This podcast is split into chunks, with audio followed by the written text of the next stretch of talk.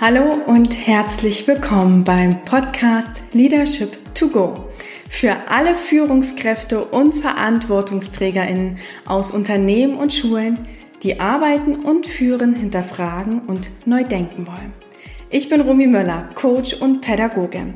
Und hier im Podcast teile ich mit dir Impulse und Tools zu den Themen New Work und Mindful Leadership, um mehr Tiefe Verbundenheit und Freiheit in die Arbeitswelt zu bringen, sowohl in Schulen als auch in Unternehmen. Für ein starkes Ich, ein starkes Team und eine starke Gesellschaft.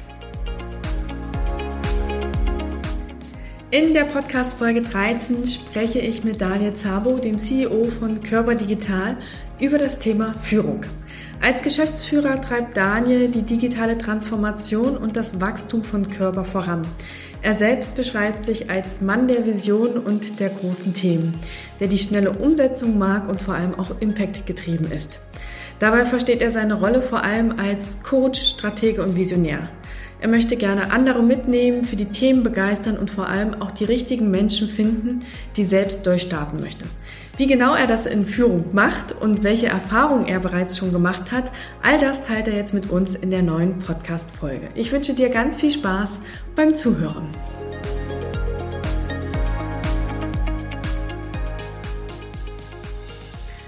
Hallo Daniel, ich freue mich, dass ich dich heute bei mir im Podcast Leadership to Go begrüßen darf. Und ich habe ja schon ein bisschen was von dir erfahren und schon was gelesen. Die HörerInnen wissen aber gar nichts so von dir. Und deshalb würde ich gerne erstmal an dich das Wort geben. Und ich habe lange überlegt, was kann ich fragen? Ich finde immer die Frage, wer bist du? Ähm, so sehr unspezifisch und habe mir so überlegt, in meinen Workshops gebe ich oft die Frage, wenn du dich mit drei Hashtags beschreiben müsstest, weil wir ja ganz viel auch in der digitalen Welt jetzt sind, was wären diese drei Hashtags für dich? Und magst du dich damit vielleicht einfach mal kurz vorstellen? Super, Rumi. Vielen Dank erstmal, dass du mich da hast. Äh, vielleicht die drei Hashtags äh, Unternehmer, Impact getrieben und Corporate Rockstar äh, wären vielleicht so die drei Themen, die mir spontan einfallen würden. Okay, ist ja total spannend. Da kommen wir gleich auch auf dein Buch zu sprechen. Du hast ja auch das Buch Corporate Rockstar geschrieben. Wie bist denn du da hingekommen, dass du sagst, ich bin ein Corporate Rockstar? Ja, du, das ist eine ganz interessante Geschichte. Also ich habe ja äh, eigentlich äh, nat äh, nichts naturwissenschaftlich studiert, sondern eigentlich Volkswirt. Äh, bin dann irgendwie über Umwege, wie das halt manchmal so im Leben ist, bei einem großen Chemie- und Pharmaunternehmen gelandet, äh, die Firma Merck und bin da relativ schnell aufgestiegen, indem ich in verschiedenen strategischen großen Projekten gearbeitet habe. Und ähm, das Buch, die Idee zum Buch kam eigentlich daher, dass mich ein Freund von mir gefragt hatte, der auch schon ein paar Bücher geschrieben hat, sag mal, wie machst denn du das eigentlich? Ich habe gesagt, ich mache eigentlich gar nichts Besonderes, ich bemühe mich einfach nur. Äh, und er hat gesagt, nee, irgendwie, ich glaube, du machst das irgendwie ein bisschen anders, äh, schreib doch mal ein Buch. Dann hatte ich gesagt, boah, ich glaube, das interessiert gar keinen. Er hat dann hinter meinem Rücken äh, bei dem Campus Verlag einfach das Konzept gepitcht gehabt und dann äh, war irgendwie der Punkt gegeben, wo sie gesagt haben, hey, wir würden gerne dein Konzept kaufen und dann habe ich das Buch geschrieben. So ist das eigentlich passiert. Ja. Spannend. Also zumindest dein Freund hat schon gesagt, äh, Daniel macht da irgendwas Besonderes. Jetzt hast du eben schon gesagt, äh, du warst bei Merck. Merkst, willst du vielleicht mal kurz so ein bisschen die Biografie? Mach ich sehr ähm, gerne.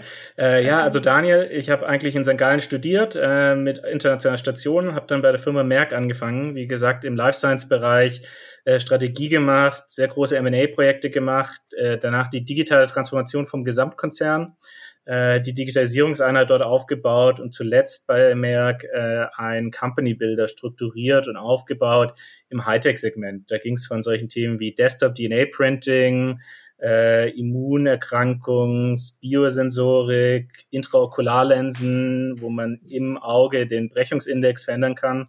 Solche Themen. Dort war ich für alle Projekte kommerziell verantwortlich und äh, habe in der Zeit parallel mein erstes eigenes Unternehmen gegründet, Umavo, äh, Marktführer für 3D gedruckte Brillen.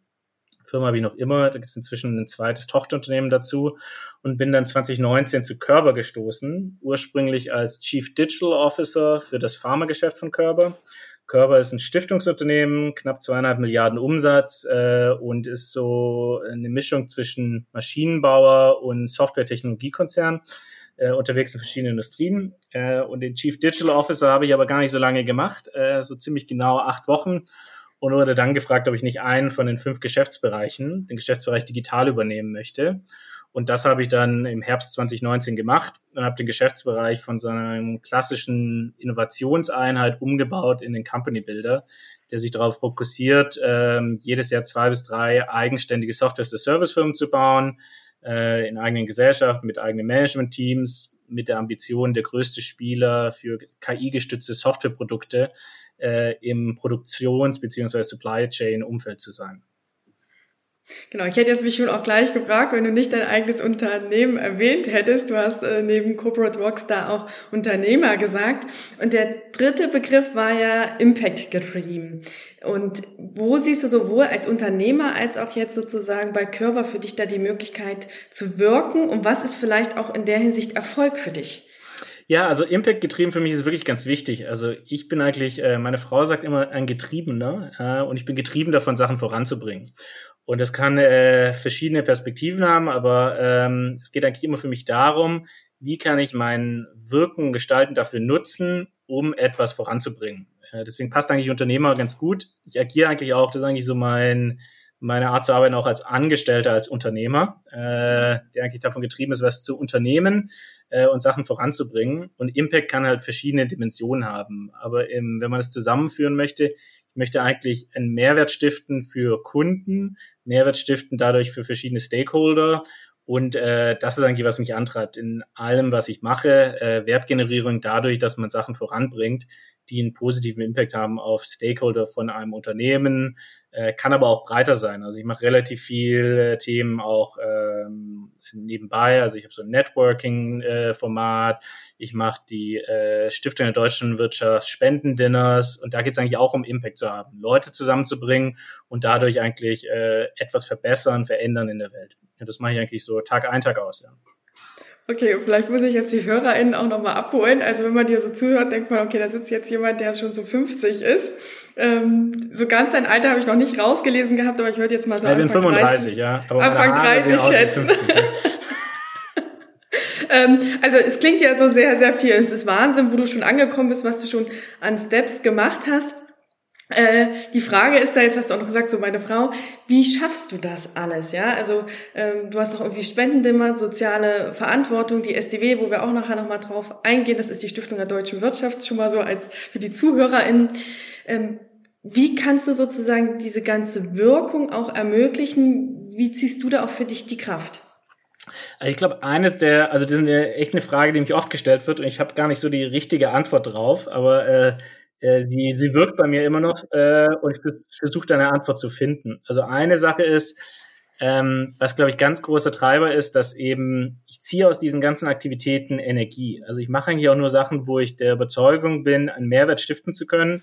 Und ich würde, wenn ich die Freude dran verliere oder ich das Gefühl habe, da geht's nicht voran, dann äh, habe ich da auch keine Energie mehr dafür, dann mache ich das auch eigentlich nicht mehr. Also dadurch, weil ich so Impact getrieben bin, ähm, ist das für mich total wichtig und ich habe irgendwie das Glück oder die Veranlagung, wie auch immer, dass ich ähm, sehr viel Energie geben kann, mir das aber keine Energie entzieht, äh, weil ich Energie dafür zurückkriege, dadurch, dass ich sehe, dass Sachen vorankommen. So ist vielleicht eher so mal die äh, esoterischere Komponente äh, davon, äh, was aber, glaube ich, schon ein Schlüsselthema äh, ist. Zweite Thematik ist eben, dass für mich ähm, Arbeit und diese ganzen Aktivitäten sind für mich Lebensinhalt. Also ich habe nicht das Thema Work-Life-Balance, auch kein Workaholic, aber ich mache die Sachen, weil sie mir etwas geben. Also ich mache die meistens, äh, weil ich davon, äh, wie gesagt, Energie ziehen kann. Das wäre das zweite Thema. Ich trenne gar nicht zwischen Arbeit und Nicht-Arbeit, sondern ich bin halt immer an sozusagen äh, und äh, auch im Urlaub, äh, also mein Kopf ist irgendwie immer damit beschäftigt, wie kann ich gewisse Themen zusammenbringen und wenn ich was lese oder drüber nachdenke, kann das nicht abstellen bei mir. Das läuft halt so die ganze Zeit weiter. Und vielleicht eine methodische Thematik ist, ich bin eben sehr ähm, sehr execution fokussiert äh, und bin äh, ein ein großer Verfechter des Pareto-Prinzips. Äh, äh, ich bin nicht der Mann für die Details, sondern der Mann für die Vision und die, äh, sagen wir mal, großen Themen und die schnelle Umsetzung, was mir ermöglicht, eben mehrere Sachen voranzutreiben und dadurch eben meinen Impact zu vergrößern. Und jetzt natürlich, weil ich eine relativ große Organisation, äh, sowohl meine eigene Firma ist relativ groß, als auch äh, Körper Digital ist relativ groß, ähm, die Möglichkeit eben größeren Impact zu haben, um eher so als Coach, Stratege und Visionär zu agieren und quasi andere Leute mitzunehmen auf der auf der Reise und auch für das Thema zu begeistern und dann gute Leute zu finden, die eben selber Selbststarter sind und die Sachen dann vorantreiben. Und dadurch äh, kann ich in meinem Impact deutlich multiplizieren, als wenn ich die Sachen selber machen würde oder wenn ich, sagen wir mal, äh, jemand wäre, der ähm, sehr stark ähm, vorgeben muss, wie etwas machen muss. Das ist mir relativ, äh, ich bin da total frei davon für mich kommt es eben aufs Ergebnis an und es gibt tausende Wege, um zu einem Ergebnis zu kommen. Jetzt hast du ja schon so einen Erfolgsfaktor für gute Führung genannt, so glaube ich diesen Fokus finden und sich wirklich überlegen, was ist mir wirklich, wirklich wichtig und was gibt mir Energie. Äh, gleichzeitig habe ich so ein bisschen rausgehört, ich äh, schalte nie wirklich ab äh, und das läuft immer mit. Wo natürlich dann schon auch die, so die Frage kommt, okay, steuert man dann vielleicht auf einen Burnout hin? Ja, wie schafft mhm. man den Ausgleich? Und äh, in deinem Buch habe ich einen Satz rausgesucht, so in der VUCA-Welt müssen wir den Speed erhöhen. Und da bin ich kurz so ein bisschen gestolpert, weil ich mich gefragt habe, äh, müssen wir wirklich den Speed erhöhen oder müssen wir nicht vielleicht den Fokus mehr erhöhen, um zu gucken, was ist uns wirklich wichtig, damit wir das auch noch schaffen können?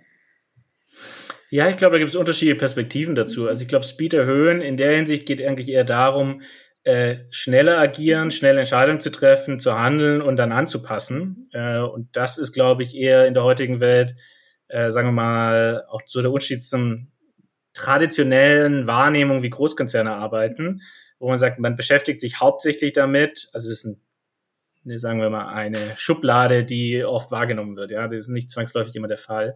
Äh, sehr viel damit, was mache ich, wieso mache ich das um sehr lange sicherzustellen, dass wenn ich eine Entscheidung getroffen habe, dann ist es die absolut richtige. Äh, der, der Satz bezieht sich darauf zu sagen, naja, die Welt ändert sich so schnell, wenn ich Wochen, Monate lang Energie darauf verwende, die richtige Entscheidung zu treffen.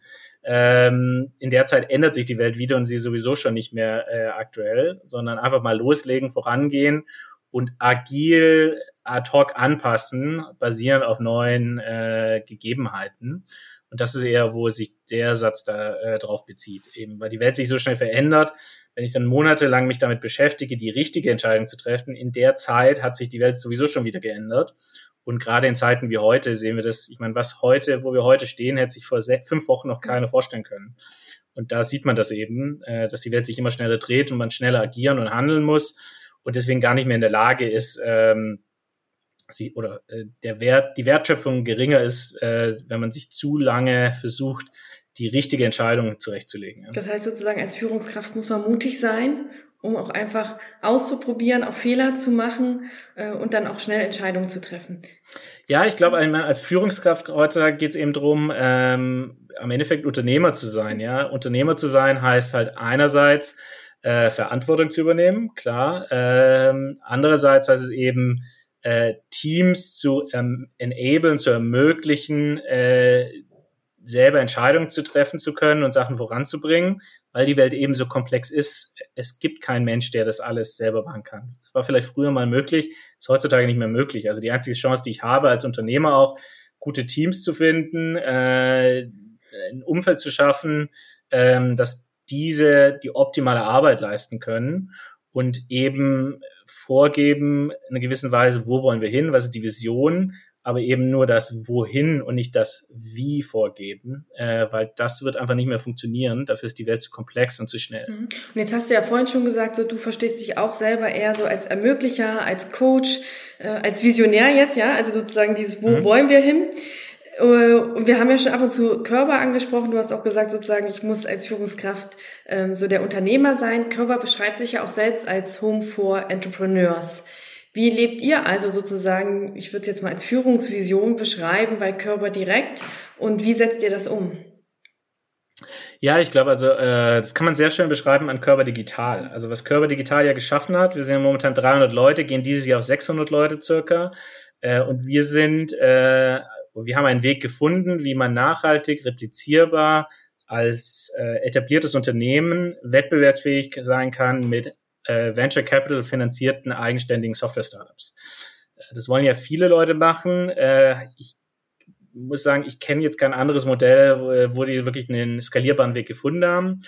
Und Körber hat quasi, äh, war mutig genug, ähm, das so aufzusetzen, wie viele Leute wissen, wie man es aufsetzen müsste, was aber bedeutet, dass man es anders machen muss als sagen wir etablierte Geschäfte. Und das ist sozusagen mal eine Sache, die es auch sehr schön beschreibt. Äh, Home for Entrepreneurs heißt unter anderem, dass die Bereichs-CEOs, also ich und meine ähm, vier ähm, Peers, die die anderen Geschäftsbereiche leiten, quasi wie eigenständige Unternehmer sich fühlen und gewisserweise auch agieren und handeln können äh, und deswegen relativ viel unternehmerische Freiheiten genießen. Was sieht man zum Beispiel? Wo sieht man das bei an, an Themen bei Körper Digital? Wir haben zum Beispiel bei Körper Digital eine eigene Finanzabteilung, eigenes Recruiting Center, eigene äh, Daten Privacy Officer, eigenes Cyber Security Team. Ähm, äh, wir, äh, wir haben eigenständige Gesellschaften mit VSOP-Programmen. Äh, also wir können da quasi das machen, was dazu beiträgt, um zum Ziel zu kommen und haben quasi eine Organisation, die optimal ausgerichtet ist auf eigenständige, kleinere Wachstumunternehmen. Wir versuchen dort auch Synergien zu heben. Und das sehen wir auch. Wir haben jetzt äh, äh Ende letzten Jahres, kurz vor Weihnachten, so ziemlich genau am 23. Dezember, eine Mehrheitsbeteiligung einer AI-Beratungsfirma gekauft und führen das als Venture. Und die haben sich damals für uns entschieden, anstatt für einen äh, äh, Venture Capitalist, weil wir eben mehr bringen als Geld. Wir bringen Kontakte, wir bringen äh, Kundenzugänge, wir bringen Markenvorteil und wir bringen eben Operations, wo man sich einfach, äh, die dafür ausgelegt sind, wo man sich einfach dran bedienen kann. Äh, das kann ich auch sagen als Unternehmer von meinem eigenen Unternehmen äh, diese ganzen Operations-Themen, Finance, Buchhaltung, Legal und so weiter, sind ganz schön anstrengende Themen. Es ist ganz angenehm, wenn das jemand zentral in guter Qualität vorhält äh, und zur Verfügung stellt. Und das sind alles so Themen, die wären sehr schwierig zu machen, äh, ohne diesen unternehmerischen Ansatz. Und ich glaube, das, äh, das stärkste Argument dafür ist auch, dass ich äh, Körper Digital mindestens genauso anfühlt wie mein eigenes Unternehmen äh, wie mein eigenes Unternehmen. Äh, äh, und das, ähm, das ist so ein ganz besonderes Setting, was es eben erlaubt, äh, über unternehmerisches Handeln Wert zu stiften. Mhm. Und wenn du jetzt so sagst, es fühlt sich so an wie dein eigenes Unternehmen, also sozusagen hast du an sich zwei Unternehmen. Wie schafft Körper das, dass sich sozusagen du und auch, ich vermute jetzt auch mal die MitarbeiterInnen so stark damit identifizieren? Also es gibt da, glaube ich, verschiedene Aspekte. Also ein Aspekt ist, glaube ich, eben die äh, Flexibilität, ja, dass man eben relativ äh, viel Freiheit hat, äh, sofern das irgendwie, man kann natürlich nicht tun und lassen, was man möchte, das macht auch gar keinen Sinn. Aber wenn man eine gute Argumentationsbasis hat, dass dich das schneller oder erfolgreicher macht, können wir eigentlich fast alles machen. Wir haben extrem viele Flexibilität und Freiheiten, sofern das eben ähm, nicht illegal ist, nicht gegen Data Privacy verstößt, sondern es gibt schon ein paar Red Lines. Ähm, aber solange das eben eine Argumentationskette ist, das macht mich erfolgreicher oder ich kann so günstiger wachsen, können wir alles diskutieren und können sehr schnell entscheiden. Und das ist eigentlich so einer der Aspekte. Ähm, und das ist, glaube ich, auch, wo wir uns differenzieren. Das ist am Endeffekt ja auch, wo sich äh, äh, eigenständige Venture Capital finanzierte Unternehmen unterscheiden, dass eben Entscheidungen sehr schnell getroffen werden können, was gerade in der Welt, jetzt gehen wir zurück zu einer Frage, die sehr schnell dreht, eben ein Wettbewerbsvorteil ist, äh, weil ich eben äh, Sachen in Tagen, Stunden entscheiden kann, wo andere Monate oder Jahre brauchen. Mhm. Und jetzt hast du ja schon gesagt, so natürlich gibt es auch einen gewissen Rahmen, in dem man agieren muss. Äh, ich sag mal, diese ganze Entscheidungsfreiheit und Gestaltungsmöglichkeiten, die geben uns ja auch ganz viel Raum, ja, und auch, glaube ich, äh, sehr viele Vorteile so in der VUCA-Welt und auch vor allem für die jüngere Generation ist das, glaube ich, sehr attraktiv, so dann auch als Arbeitgeber. Und gleichzeitig, glaube ich, gibt es auch immer wieder Herausforderungen, mit denen wir sozusagen auch umgehen müssen. Welche Herausforderungen siehst du da in Bezug auf Führung, auf quasi euer Unternehmen bei Körper auch?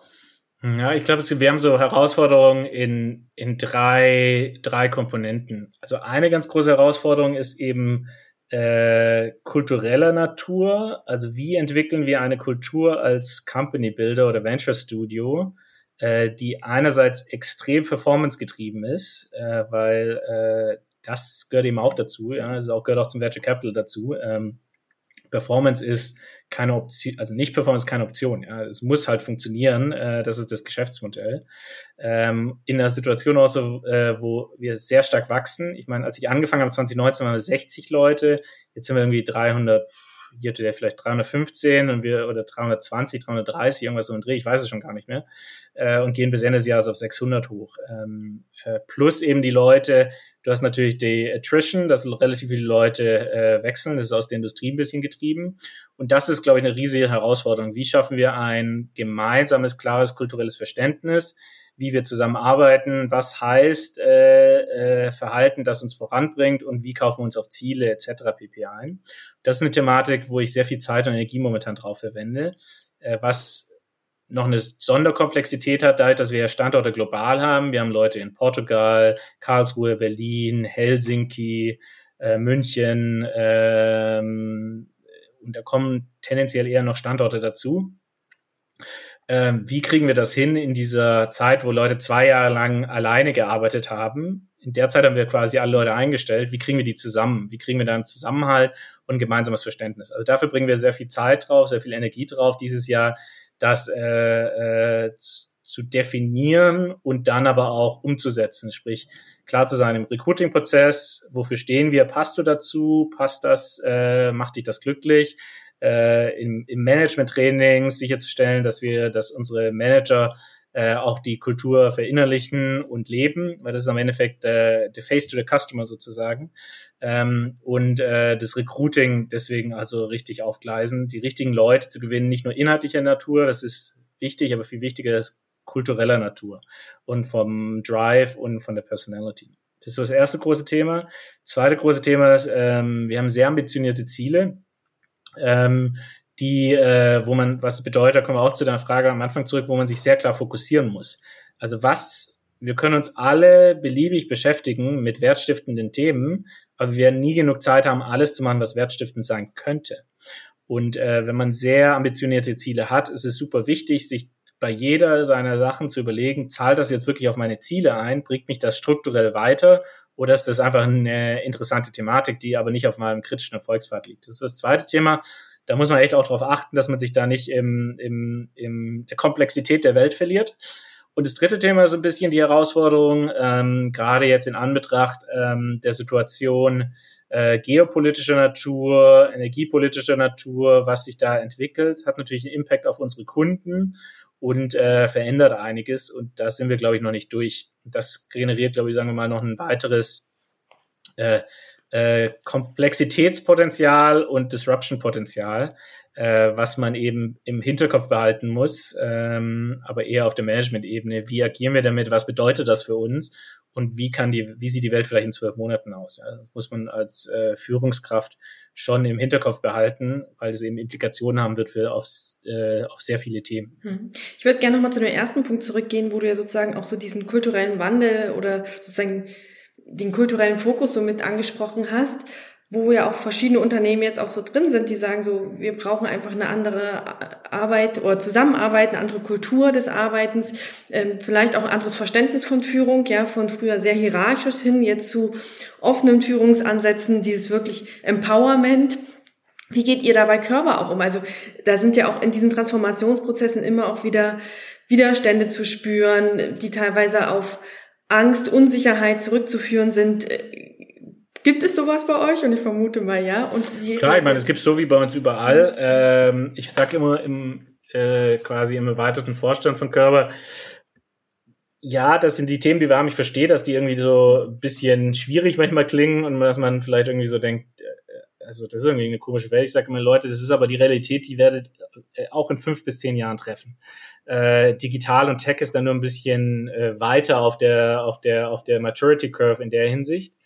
Und das sind eben schon Themen, die uns stark beschäftigen. Wie, ähm, und deswegen haben wir eben so einen starken kulturellen äh, Prozess jetzt gestartet. Äh, aus der Sache aus, dass einerseits ist es schwierig zu sagen, äh, Leute, hey, das ist aber nicht das Verhalten, das ich sehen möchte, das ist nicht kulturell wohin sein müssen, wenn es nicht sauber definiert ist. Deswegen arbeiten wir an der Definition, sonst ist es einfach unfair und auch unklar. Ähm, und äh, wenn wir das dann haben, geht es eben sehr stark darauf zu sagen, naja, es kommt halt hauptsächlich darauf an, dass die Leute kulturell passen ähm, und da kannst du auch relativ wenig Kompromisse eingehen, äh, sondern es ist total wichtig, äh, dass man einen, einen kulturellen Rahmen schafft, der auch relativ äh, klar vorgibt, wie wir arbeiten wollen. Und äh, wenn man da nicht reinpasst, das ist ja okay. Ich meine, Menschen sind unterschiedlich, nicht jeder passt überall hin. Ähm, dann auch sagen, Leute, also die Kultur wird sich hier nicht verändern so arbeiten wir eben und dann müssen wir gucken, dass, dann, dass wir dann eine Lösung finden. Also das ist so die eine Thematik. Ähm, die zweite Thematik geht so ein bisschen dahin, zu sagen, wir überlegen uns natürlich sehr genau, ähm, wie kriegen wir denn äh, Teams oder sozioökonomische Konstrukte, äh, was ja eigentlich unsere Ventures sind. Das ist eigentlich eine Mischung aus äh, äh, Individuen, die zusammenarbeiten am gemeinsamen Ziel, um ökonomischen Mehrwert zu erzeugen. Ähm, wie schaffen wir da einen Rahmen, der ähm, uns zum Ziel bringt? Weil, wie gesagt, das Ziel ist relativ fix. Und das ist auch so die Sache, was bei der Thematik manchmal vergessen wird. Also der, das Wie kann man gut definieren, aber das, was rauskommen muss, ist halt relativ hart definiert. Ähm, das ist so manchmal vielleicht ein bisschen vergessen, wo die Leute sagen, naja, wir haben ja alle äh, äh das äh, sozioökonomisches Ziel, ja, äh, gemeinsam ein Ziel zu erreichen. Und wir überlegen uns eben, wo können wir punkten mit Flexibilität, um attraktiver zu sein als Mitarbeiter, äh, und wie, was bedeutet das in der Führung und im Management, um sicherzustellen, dass Leute miteinander in Interaktion treten, dass äh, Kreativität stattfindet, dass man gemeinsam Probleme löst, auch zwischenmenschliche Probleme. Das sind so Themen, die uns stark beschäftigt. Wie erreichen wir das? Also zum Beispiel, was wir jetzt angefangen haben, wir fangen jetzt an, äh, jedes Jahr einmal ein globales, äh, ein wochenlanges Offsite zu machen, in vier Wochen in Mallorca äh, mit 170 Leuten äh, oder 180 Leuten, äh, weil äh, nicht alle Leute jetzt äh, teilnehmen äh, weil wir das kurzfristig noch wegen Corona schieben mussten. Solche Themen. Wir investieren sehr viel in Teambuilding-Aktivitäten, so auf den verschiedenen Ebenen, sowohl bei den Managern als auch in den äh, einzelnen äh, Portfolio-Companies. Äh, wir haben auch jemanden dediziert, der sich bei uns darum kümmert, äh, zu coachen und sagen wir Teamkonflikte zu lösen und äh, Team-Effizienz herzustellen. Äh, wir überlegen uns ähm, äh, Konzepte, wie wir quasi Flexibilität geben können. Also wir haben zum Beispiel eine Initiative Work from the Beach, äh, was also das vier Wochen im Jahr arbeiten kannst von wo du möchtest, mit ein paar äh, rechtlichen Einschränkungen. Also äh, gibt es da ein paar steuerliche Aspekte etc. pp. Äh, und solche Themen überlegen wir uns halt, um dort immer an der an der äh, an den neuen Trends zu partizipieren und eben ein Umfeld zu schaffen, das die Leute anzieht, die wirklich Ergebnisse und Impact getrieben sind, die wirklich Lust haben, tolle Ergebnisse zu erzeugen. Äh, und das sind so ein bisschen die Themen, die uns beschäftigen. Aber äh, ganz ehrlich, wir sind auch noch nicht da und dass wir innovieren da kontinuierlich weiter. Ähm, äh, weil ich glaube, zumindest wir haben noch keinen Blueprint gefunden, der eins zu eins einfach übertragbar ist, sondern versuchen uns da auch irgendwie äh, ein äh, iterativ einem Optimum zu nähern. Ne? Ja, und ich glaube auch, dass es diesen Blueprint nicht geben wird, da ja sozusagen es immer auch von der sozialen Interaktion abhängig ist. Und äh, in jedem System sind andere Kontexte, sind andere Menschen, die das sozusagen dann auch prägen. Und äh, ich glaube auch fast, dass wir da sozusagen nie zu äh, einem Zustand kommen, wo wir zufrieden sind, sondern dass es ja immer wieder auch ein dynamisches Umfeld bleibt und wir da immer wieder agieren müssen. Und ich glaube, dieses Finden von einer gewissen Balance und es immer wieder auszubalancieren, ähm, das wird sozusagen äh, die Herausforderung sein. Und da ist, glaube ich, Kommunikation, und das habt ihr jetzt ja, oder hast du ja ganz gut beschrieben, auch eines der wichtigsten Tools, ja, sozusagen nicht die Spannung zu unterdrücken, sondern sie zu integrieren, mit den Teams darüber zu sprechen. Ja, und so weiter. Hm. Ja, total valider Punkt. Also ich glaube, es sind so ein paar Sachen. Also ich glaube, das eine ganz wichtige Thema zur Kommunikation ist eben das Warum. Mhm. Und äh, das ist bei mir auch immer die Sache, mit, mit mir kann man alles hinterfragen, warum das so ist. Äh, äh, man kann auch hinterfragen die Gründe. Äh, man muss halt dann in den, in den, in, also in die Kommunikation gehen, auch von der, sagen wir mal, der Seite, wo man das challenge möchte. Das geht meistens. Und meine Erfahrung ist, wenn man das Warum erklärt, und auch Gegebenheiten, die man vielleicht als äh, Mitarbeiter gar nicht so sieht, weil man gar nicht das Gesamtkonstrukt gibt. Äh, ich bin da immer offen dafür und dann sage immer, guck mal, also das ist das Problem, das wir da haben. Wenn du eine andere Lösung hast, dieses Problem zu lösen, das aber wichtig ist, weil wir eben in dem Gesamtkonstrukt unterwegs sind, äh, be my guest, ja, äh, immer gerne. Äh, wenn nicht, dann müssen wir es halt so machen. Also ich glaube, immer dieses Warum erklären und auch die Beweggründe dahinter und warum das Teil eines größeren Ganzen ist es und man sich nicht nur als Einzeleinheit in dem Individuum optimieren kann und darf, äh, wenn man größere Ziele verfolgt. Und die zweite Sache geht, glaube ich, eben auch dahin, äh, ich nenne das so ein bisschen, Konflikt ist ja auch was Gutes. Ja? Also Konflikt, ich, ich nenne es ja nicht Konflikt, sondern ich nenne es intellektuell aneinander reiben, solange das sachliche Natur ist, weil jeder glaubt, dass es ähm, äh, einen besseren Weg gibt, um ans Ziel zu kommen, der nicht definiert ist, ich mag das andere besser, weil das ist keine gute, sinnvolle Diskussion, das ist religiös, das hilft nicht so wirklich. Äh, aber ich habe da wirklich faktische Punkte oder Aspekte, warum ich glaube, dass es so besser geht. Da kommt in meiner Erwartung äh, mehr raus und es ist wirklich wertvoll. ähm, diesen Diskurs zu führen. Und dafür muss man, darf man natürlich auch nicht, äh, gerade so als Führungskraft, ähm, und das fängt beim Teammanager, glaube ich, an, spätestens, äh, muss, muss man das auch aushalten und auch suchen und äh, damit umgehen können. Und es ist natürlich auch eine Verantwortung an die Mitarbeiter, äh, quasi eine Verantwortung zu sagen, hey, wenn ich glaube, dass das nicht optimal läuft oder es einen anderen Weg gibt, äh, auch äh, nicht zu resignieren, sondern sich zu melden und auch den, die Kommunikation und den Diskurs zu suchen, weil im Endeffekt unsere Mitarbeiter sonst unterlassene Hilfeleistung als Unternehmer im Unternehmen äh, leisten. Ja? Äh, das ist quasi unterlassene Hilfeleistung am Unternehmen und damit lässt man sein Team halt hängen, weil es gibt valide Gründe und das ist, glaube ich, auch so ganz wichtig. Probleme ansprechen und äh, den Diskurs suchen. Und nicht des Diskurses willen, das machen manchmal Leute auch gerne, das hilft, wie gesagt, relativ wenig meistens, aber immer mit der Absicht, äh, was man dadurch besser machen kann, wie man dadurch ein besseres Umfeld schaffen kann, wie ich dadurch Mehrwert für den Kunden stiften kann, wie ich dadurch äh, mein Investment effizienter nutzen kann und noch mehr Mehrwert und Impact äh, erzeugen kann. Und das sind so ein paar Themen, die kulturell, glaube ich, ganz wichtig sind und die man äh, aber auch äh, installieren und shapen muss. Das kommt nicht von alleine. Und gerade in einer Organisation, die sehr stark wächst, äh, ist das schon für sich alleine eine Herausforderung, sagen wir es mal so. Mhm. Also äh, ich finde das total schön, diese Umschreibung intellektuelles Aneinanderreiben. Und wenn ich in Teams bin, wo keine Konflikte sind, sage ich immer, okay, dann haben wir erstmal ein anderes Thema, nämlich das Thema Vertrauen. Ja, also mhm. traut ihr euch nicht, andere Meinungen erstmal in den Raum zu stellen. So und äh, Konflikte, wie du sagst, sind ja nicht nur Negatives, sondern da steckt ja auch ganz viel Chance dahinter. Und äh, da sehe ich auch ganz stark die Führungskraft, wie du es halt gesagt hast, das anzusprechen und vor allem da auch den Mut zu haben, es anzusprechen, ohne selbst vielleicht auch manchmal die Antwort zu wissen. Ja, und ja. sozusagen einfach nur zu sagen, da ist oder die Spannung zu benennen, da ist irgendwie eine Unklarheit und für uns ist es jetzt wichtig, die Transparenz und die Klarheit herzustellen und einen gemeinsamen Weg zu finden und dass das, glaube ich, Teams ganz weit voranbringen kann. Äh, total. Das so, ich nenne das immer so gern hart in der Sache, fair in der Person. Und ich glaube, man muss eben äh, ermöglichen, in einem Umfeld, wo man sagt, man kann auch sich intellektuell wirklich äh, miteinander im Konflikt gehen, äh, aber das hat halt nichts auf der zwischenmenschlichen Ebene äh, zu tun. Ja? Und äh, das muss eben auch okay sein. Ähm, in, in meiner Erfahrung ist das auch so ein High-Performing-Team. Ich sehe das gerade auch in meinem Gründerteam von meiner eigenen Firma Umavo, äh, wo ich sage, wir sind schon manchmal nicht, wirklich nicht einig ähm, und dann knallt's auch manchmal. Aber alle haben ja das gleiche Ziel. Alle kaufen sich auch das gleiche an. Jeder will ja das Beste und dann gibt's halt irgendeine Meinung und müssen auch nicht, muss ja auch nicht also wenn es entschieden ist, ist es entschieden und dann geht es auch weiter und kann ich trotzdem mit der Person ein Bier trinken. Mhm. Ähm, oder äh, eine Cola, ja. Muss ja nicht immer Alkohol sein.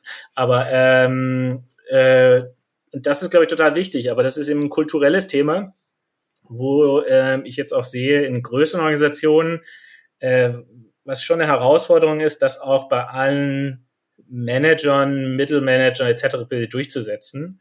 Deswegen ist so dieses Thema, die kulturellen Werte klar formulieren, äh, dass eben auch die äh, Nicht-Führungskräfte einen Referenzpunkt haben, auf den sie sich referenzieren können und sagen, hey, aber das ist nicht so, wie wir zusammenarbeiten wollen, um das eben äh, äh, sicherzustellen, dass das passiert. Und das ist so ein bisschen, wo wir jetzt unterwegs sind. Das kennen aber wahrscheinlich viele Leute, die sagen wir mal so im High-Growth-Scale-Up sind, äh, weil ähm, sich organisationell jedes Jahr zu verdoppeln, das spürt man schon. Das hatte ich fairerweise auch ein bisschen unterschätzt. Ja, ja und ich glaube, was du da halt auch sagst, ist ganz wichtig, dieses gemeinsame Ziel und da dieses große Why. Also ich habe selber im Unternehmen gemerkt, als ich noch gearbeitet habe, so dass auch die Abteilungen unterschiedliche Ziele hatten und sie dadurch auch nicht miteinander wirklich interagiert haben und die Frage eigentlich gewesen wäre, was ist eigentlich unser gemeinsameres unternehmerisches Ziel? Wohin wollen wir agieren und zahlt das jeweils immer darauf ein? Ja. Mhm. Du hast jetzt schon so ganz viele Sachen äh, gesagt, was irgendwie gute Führung ist und was eine gute Führungskraft braucht. Klarheit, Mut, Konflikte ansprechen, auch diese Haltung sozusagen zu dienen, zu empowern, ähm, auch das Team zu befördern. Was hast du vielleicht selber für dich in deiner eigenen Führungsbiografie gelernt? Wo war vielleicht eine Stolperstelle, eine Herausforderung? Ähm, was so im Rückblick würdest du vielleicht, ich will nicht sagen anders machen, sondern wo du sagst, aber daraus habe ich ganz viel mitgenommen. Also wir hatten ja im Vorgespräch auch so Herausforderungen, äh, sind sozusagen auch immer die neue Wachstumszone. Äh, total, du, also guck mal, also ich habe ähm, bin ja, habe ja relativ schnell Karriere gemacht ähm, und das ist so ein bisschen so, ich glaube, das ist auch vielleicht wertvoll für viele Leute. Also du machst ja am Anfang deiner Karriere dadurch, dass du Arbeit leistest, gute Arbeit leistest. Das ist sehr viel, meine, dadurch getrieben, eben anderen Leuten ihre Probleme konkret zu lösen. Das qualifiziert dich für eine Karriere, weil du bist, das ist so wie beim Kunden. Du musst mehr Wert stiften, als du Arbeit machst sozusagen oder kostest. Äh, und das ist so. Dann geht es ja typischerweise dahin, sagen wir, kleinere Teams zu führen. 15, 20 Leute, wo du aber noch immer sehr, äh, sehr nah dran bist, hands-on und du am Endeffekt gemessen wirst am konkreten Ergebnis, sei es an der Präsentation, sei es an einem Projekt. Das heißt, du bist noch sehr stark verbandelt mit der äh, operativen Execution sozusagen. Und ähm, das ist natürlich tief in einem drin. Ich kann das auch noch immer, äh, ist aber, glaube ich, gerade gleichzeitig auch immer so die Gefahr, dass es bei vielen Themen dann ist, wenn du jetzt eine größere Organisation führst wie ich, dass man, dass ich A dazu neige, mich, ich nenne das dazu, anspielen zu lassen und sage, okay, ich mach's halt einfach, weil ich kann es dann auch selber machen und du dann ins Doing kommst und quasi sehr viel upward delegiert wird und du dadurch dann weniger Zeit hast, sich damit zu beschäftigen, kulturelle Themen, Coaching, Teamentwicklung, Kommunikation, Relationship, Kunden, Stakeholder betreuen, etc. pp, was eigentlich dann die Aufgabe ist. Und das war, würde ich sagen, das, das habe ich für mich schon bemerkt gehabt, so in den letzten zwölf Monaten oder so, äh, dass, dass das so ein Thema ist, dass das zu kurz kommt und musste dann für mich aber auch lernen, es kommt halt eben zu kurz, weil ich zu viel, mir macht es ja ehrlicherweise auch Rat, aber zu viel hands-on arbeite und mich zu viel an mich delegieren lasse. Äh, und das ist so eine Sache, wo, wo ich, glaube ich, für mich mitgenommen habe, dass man dass da ein anderes Agieren und Handeln notwendig ist inzwischen.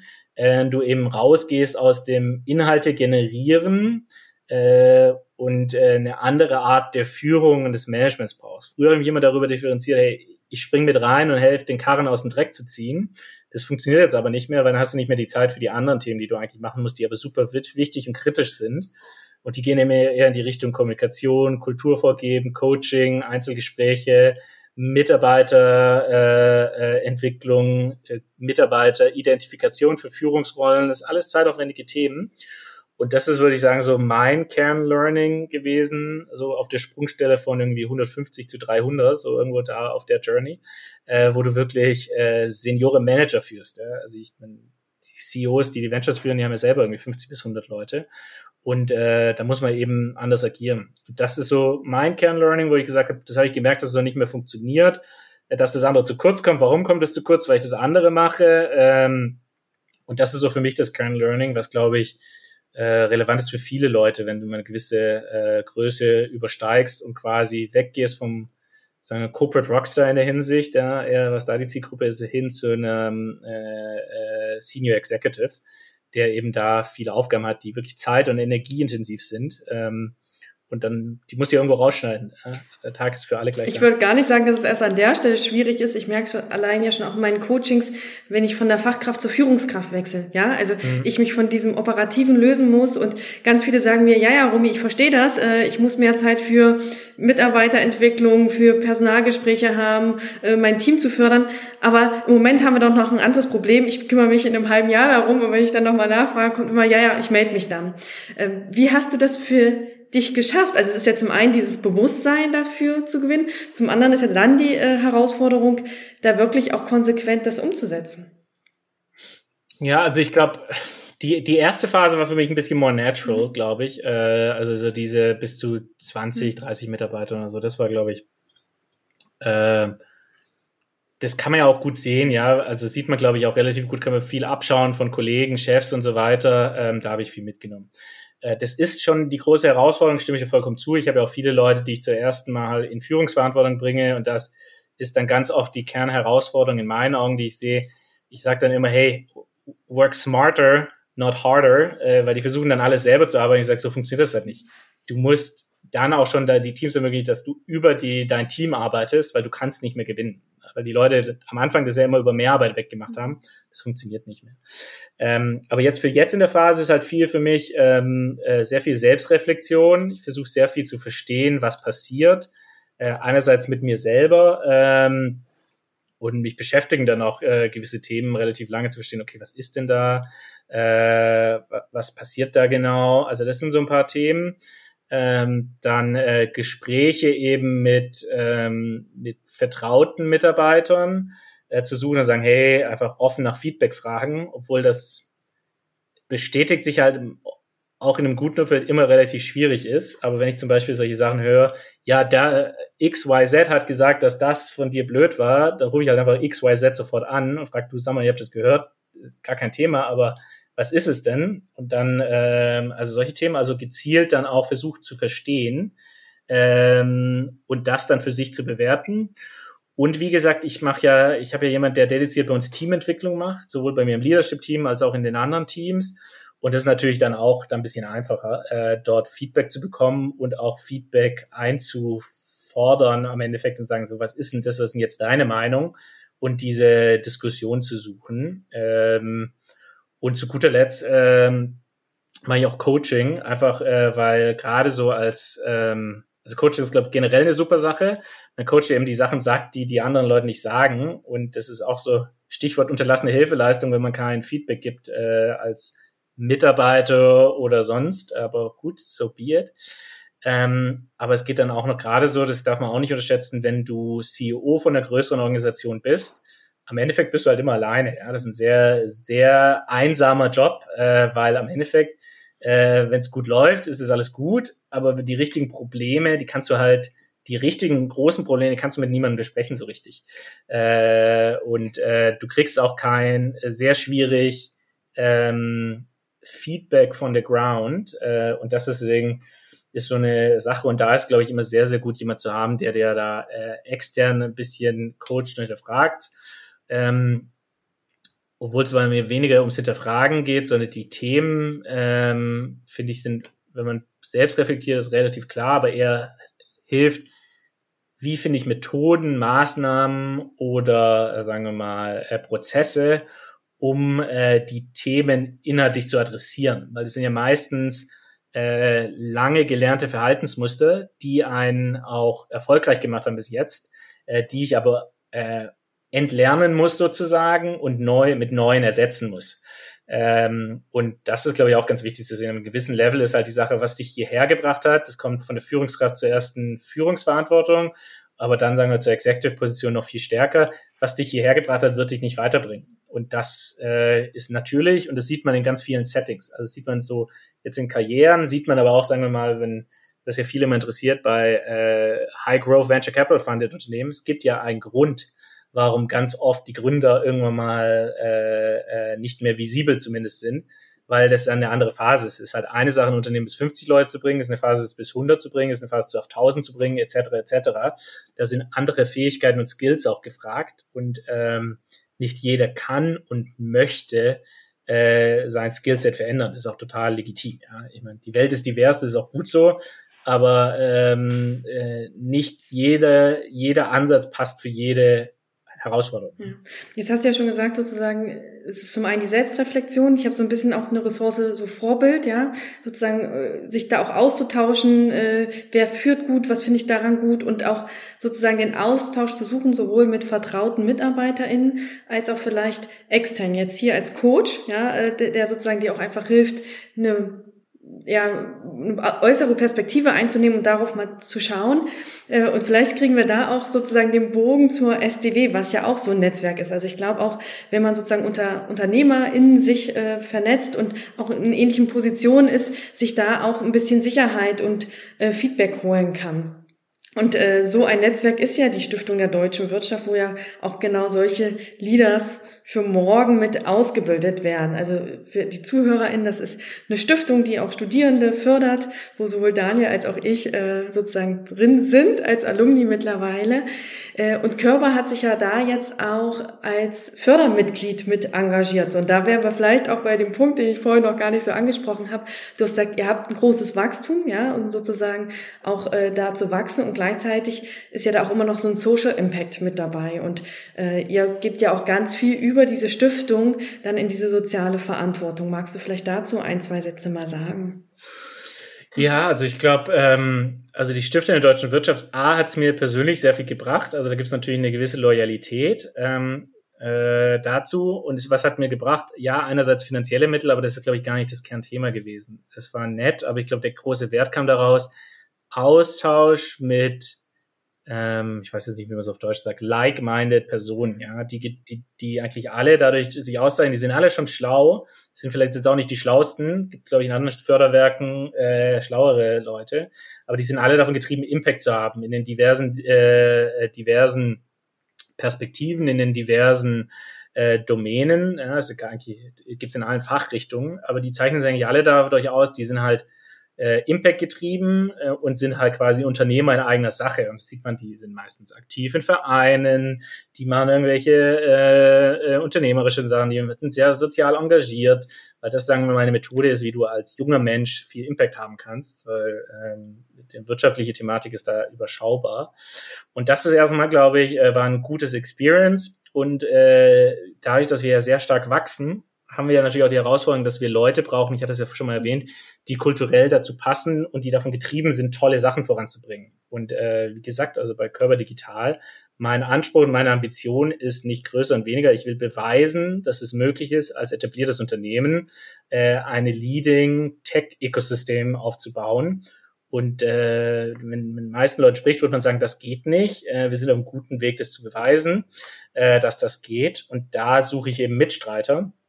Und da ist eben halt bei der STW, glaube ich, vom, vom Mindset und von dem, was die Leute mitbringen, Mischung zwischen Fähigkeiten, Kultur und Mindset eben genau die Anspruchsgruppe, äh, ähm, die bei uns sehr glücklich werden können, weil sie eben bei uns sehr unternehmerisch handeln können, äh, sehr impact-fokussiert arbeiten können und äh, eben am Ergebnis gemessen werden und nicht am Wie, ja, äh, was halt total, äh, also für mich total toll ist und ich glaube auch für viele andere Leute dort sehr toll ist. Ähm, und deswegen war so der, der Anreiz als Home for Entrepreneurs und wir sagen mal, wir sind bei Körper Digital Home for Entrepreneurs auf Steroids, ja, äh, äh, eben äh, mehr Leute davon begeistern wollen, bei uns äh, Teil der Crew zu werden, um eben die Welt zu verändern. Und wir haben wirklich eine äh, valide Alternative zu äh, Venture Capital Finance Companies, die sich eigentlich dadurch, wir haben ein bisschen, wir haben so Best of both worlds. Ja, wir haben ein bisschen mehr Stabilität. Wir haben wirklich auch sagen ein höheres Level an der Professionalität. Also bei uns kann man vielleicht auch mal sehen, äh, was man im Corporate eigentlich sehr gut lernen kann, wie man professionell arbeitet, nicht nur wie man hustelt. Ähm, und deswegen äh, habe hab ich mich entschlossen, dass wir da Teil äh, Partner sein wollen. Äh, einerseits um zurückzugeben, äh, andererseits, weil ich den Austausch sehr schätze mit Leuten aus der SDW, ist ein extrem starkes Netzwerk. Gerade sagen wir mal so die gründungsnahen Leute in der Berliner SDW Society ist ein absolut starkes Netzwerk, das sofort äh, supportet und ähm, eben ganz besonders eben Leute zu gewinnen, äh, für uns zu arbeiten, weil wir sind noch nicht so bekannt am Arbeitsmarkt, äh, kommt langsam sukzessive, aber da suchen wir eben Leute, ja. Und wenn ihr da Interesse habt, äh, der Appell nicht nur an SDWler, aber Leute, die sich angesprochen fühlen, wirklich Sachen voranbringen zu wollen, uns ein bisschen professioneller haben wollen als irgendein äh, Startup. Äh, meldet euch bei mir, meldet euch bei meinem HR-Team, beim Recruiting-Team. Wir haben wirklich gesagt, wir haben 300 offene Stellen. Da ist bestimmt was für fast jeden dabei. Ja? Also wir werden auf jeden Fall die Kontaktdaten in die Shownotes packen. Tatsächlich muss ich auch sagen, ich kenne ja aus der Bildungsarbeit die Körperstiftung und erst in meinen Recherchen habe ich dann mitbekommen, okay, Körper und Körperstiftung gehören ja zusammen und äh, was ihr auch da alles Tolles macht. Und ich glaube jetzt auch allein aus dem Interview kommt heraus, äh, dass da viel Gestaltungsraum ist und sehr viel auch von diesem neuen Arbeiten und neuen Führen von euch gelebt wird. Und ich glaube, das ist ein ganz, ganz wichtiger Punkt, den du auch ansprichst mit diesem Fördermitglied und Netzwerken, dieses Zurückgeben und irgendwie kommt es auf andere Art und Weise auch wieder zu einem zurück und das vor allem ja auch Netzwerken und die richtigen Leute mit einspannen, um dann was Größeres Ganzes zu kreieren, ganz, ganz wichtig ist, ja. Und dass das auch in den Abteilungen wichtig ist, immer wieder auch im Austausch zu sein, ohne unbedingt immer ein Ziel damit erstmal zu verfolgen, sondern einfach dieses Rechts und Links gucken, was du vorhin auch gesagt hast. Ähm, sozusagen als Führungskraft muss man auch irgendwie immer im Blick haben, was passiert so und dass da auch das Thema Netzwerken ganz, ganz wichtig ist, um verschiedene Perspektiven reinzubekommen. Mhm. Ja, und ich glaube, das ist halt so die Sache, wo man sagen muss, äh, vielleicht auch ganz kurz zur Körperstiftung, nur dass es, äh, also die Körperstiftung ist ja eine der größten Stiftungen Deutschlands, interessanterweise wissen, glaube ich, viele Leute gar nicht. Ähm, und die Körperstiftung ist der alleinige Eigentümer der Körper AG. Also gehört zusammen, ja, aber äh, spezifischer. Äh, die Körper AG gehört der Körperstiftung, wollte ich nur kurz einmal äh, äh, gerade rücken. Danke dir für das. Ich bin da immer so ganz schnell, ähm, äh, sage ja, ich immer in meinen gut, Trainings, auch immer so Daten und Fakten ist immer gar nicht so das Spezifische. Dann nehme ich meistens das Pareto-Prinzip einmal aufgefangen ja, alles gut, und verarbeitet. Alles super. ähm, ich gucke so ein bisschen auf die Zeit und ich versuche immer so ein bisschen die Essenz am Ende nochmal so zusammenzufassen. Und wir haben jetzt ganz, ganz viel darüber gesprochen. Zum einen, was hat dich ausgemacht? Was verstehst du unter guter Führung? Wie lebt ihr das auch bei Körper? Ich habe jetzt so, muss jetzt selber nochmal so rekapitulieren, was haben wir alles so angesprochen? Ich glaube, ganz stark ist dieses, äh, wo will ich eigentlich hin? Und auch zu reflektieren, was habe ich gemacht, was hat mich bisher dahin gebracht und was ist jetzt für, für mich der nächste Step, ja, also mhm. und da auch zu schauen, was braucht es für neue Kompetenzen und Fähigkeiten. Ich habe ganz stark so dieses Thema Mutkultur und in die Kommunikation gehen herausgehört und auch so dieses Freiräume schaffen und dass sozusagen es nicht ein regelfreier Raum ist, sondern dass es einen Rahmen braucht, in dem wir kulturell zusammen agieren und dem, mit dem wir uns identifizieren können, um dann ähm, ja was Großes Ganzes zu schaffen und dass da das Why auch ganz, ganz wichtig ist. Äh, total. Ich würde vielleicht noch hinzufügen, also, also ich stimme vollkommen zu, nochmal eine andere Perspektive hinzufügen. Ich glaube, dieses, äh, also ich nenne es immer gern äh, Be Bold und Show Ownership. Ähm, und das heißt eben, mutig sein, aber mutig sein eben in beide Richtungen. Also ich glaube, man muss halt sagen, eine, eine Firmenkultur lebt nicht davon, äh, sagen wir, zu konsumieren, sondern jeden Mitarbeiter, jeder einzelne Mitarbeiter muss mutig sein, muss sich einbringen und es gehört eben auch dazu, äh, das ist halt eine Kommunikation, in die Kommunikation zu gehen von beiden Seiten. Äh, du kannst, äh, kannst viel kommunizieren von oben herunter, aber es ist noch viel wichtiger, dass die Leute von äh, äh, die ganzen Mitarbeiter, die Hunderten von Mitarbeitern eben auch kommunizieren, eben auch bold sind und mutig sind und die Sachen eben ansprechen äh, und ähm, muss nicht zwangsläufig mit einer Lösung sein, aber immer ansprechen, guck mal, das ist das Problem, aus dem Grund ist es ein Problem und äh, was können wir denn machen, ja, irgendwelche Ideen zu haben. Also das ist die andere Sache, lösungsfokussiert zu sein, ja. Also äh, ich liebe Probleme, sage ich immer, aber ich liebe Probleme, weil ich da, dann kann man in den Lösungsmodus kommen. Und ich glaube, das ist so eine Sache, die sich manchmal so ein bisschen einschleicht, zu sagen, ähm, einerseits äh, assumen, dass es so ist und dass irgendjemand böse Absichten hat äh, und da nichts zu sagen. Das ist, glaube ich, immer relativ schwierig. Und das andere geht dann in die Richtung, äh, zu sagen, es ist halt so und jammern und nichts damit und nichts zu tun. Und das hilft halt auch nichts, ja. Also, sondern wir sind äh, eine Kultur wollen wir haben, wo wir als Team agieren, also One Vision, One Focus, One Team und wo jeder die Verantwortung übernimmt eben für das Gesamtunternehmen. Und Verantwortung übernehmen heißt eben auch, ähm, Sachen zu adressieren und wenn was nicht gut läuft, dann äh, let's do something about it, äh, aber nicht zu resignieren und sagen wir, ich nenne es die Konsumhaltung zu gehen, ja, was was relativ äh, leicht passiert, äh, dass man sagt, ja, ich kann eh nichts verändern. Ähm, das stimmt ja gar nicht. Ja? Äh, jeder kann was verändern äh, und man muss sich eben trauen und die Energie aufwenden, die Sachen zum Besseren zu führen, ja? weil wir eben in so einem schnell wachsenden Umfeld leben, wo es keine Einzelperson gibt, kein Chef, kein CEO, kein Manager, der alleine das Schiff zum Erfolg bringen kann und der alleine wissen kann, wie es richtig ist, ja, sondern es geht halt nur als Team und dann müssen alle an einem Strang ziehen und das ist, glaube ich, der Mut, der oft in Organisationen fehlt äh, oder sagen wir mal das fehlende Vertrauen, sich zu empowern, ja. Ich glaube, das ist doch ein schönes Schlusswort mit, außer du sagst noch, es gibt noch was ganz, ganz Wichtiges, was noch gesagt werden muss. Nee, alles gut. Äh, meldet euch, wenn ihr Lust habt, bei uns zu arbeiten, vielleicht noch. Aber. Genau, also meldet euch bei Körper, schaut es euch auf jeden Fall mal an. Äh, wie gesagt, 300 freie Stellen haben wir jetzt gehört. Und dann könnt ihr da euer Mut mit reinbringen, eure Kraft, eure Energie und alle eure Ideen und Visionen. Ich glaube, die sind da ganz gut aufgehoben. Daniel, ich danke dir ganz herzlich für deine Zeit. Es war sehr spannend. Und ich wünsche dir für deine Zukunft in deinem eigenen Unternehmen im Körper und ich glaube, da kommt auch irgendwie noch mal was anderes, ganz viel Erfolg und vor allem Freude, weil das ist ja das, äh, was uns ja anspornt. Super, vielen Dank, Romy, äh, für das Gespräch.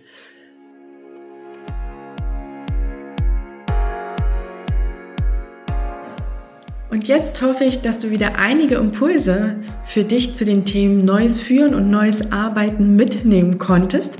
Und wenn du selbst tiefer in diese Themen eintauchen möchtest und für dich klären möchtest, was eigentlich gute Führung für dich bedeutet und wie du das konkret in der Praxis umsetzen kannst, dann lade ich dich gern noch zum Leadership-Programm Zusammenwachsen ein. Das Programm startet Ende April und wir begleiten aktive und angehende Führungskräfte oder auch VerantwortungsträgerInnen über acht Monate ganz intensiv. Und wir beschäftigen uns mit euch zu den Themen Selbst-, Team- und Organisationsführung und auch New Work, so dass du wirklich als Führungskraft oder Verantwortungsträgerin gestärkt bist um dein Team zu stärken, die Zusammenarbeit zu verbessern und auch die Organisation voranzubringen und vor allem um Impact zu ermöglichen. Wenn das jetzt also für dich spannend klingt und du auch so eine Umsetzungskraft und Neugier wie Daniel hast, dann zögere nicht und starte gleich mit uns im April. Nutze die Chance. Du musst jetzt also nicht mehr lange warten. Und wenn du jetzt mehr Informationen erstmal brauchst, schau gerne mal auf meine Website. Dort findest du den Ablauf, die Inhalte und auch die Termine. Und dort kannst du auch ein kostenloses Kennenlerngespräch buchen. Dann können wir einfach gemeinsam schauen, ob das Programm jetzt das Richtige für dich ist. Die Links dafür findest du natürlich in den Shownotes.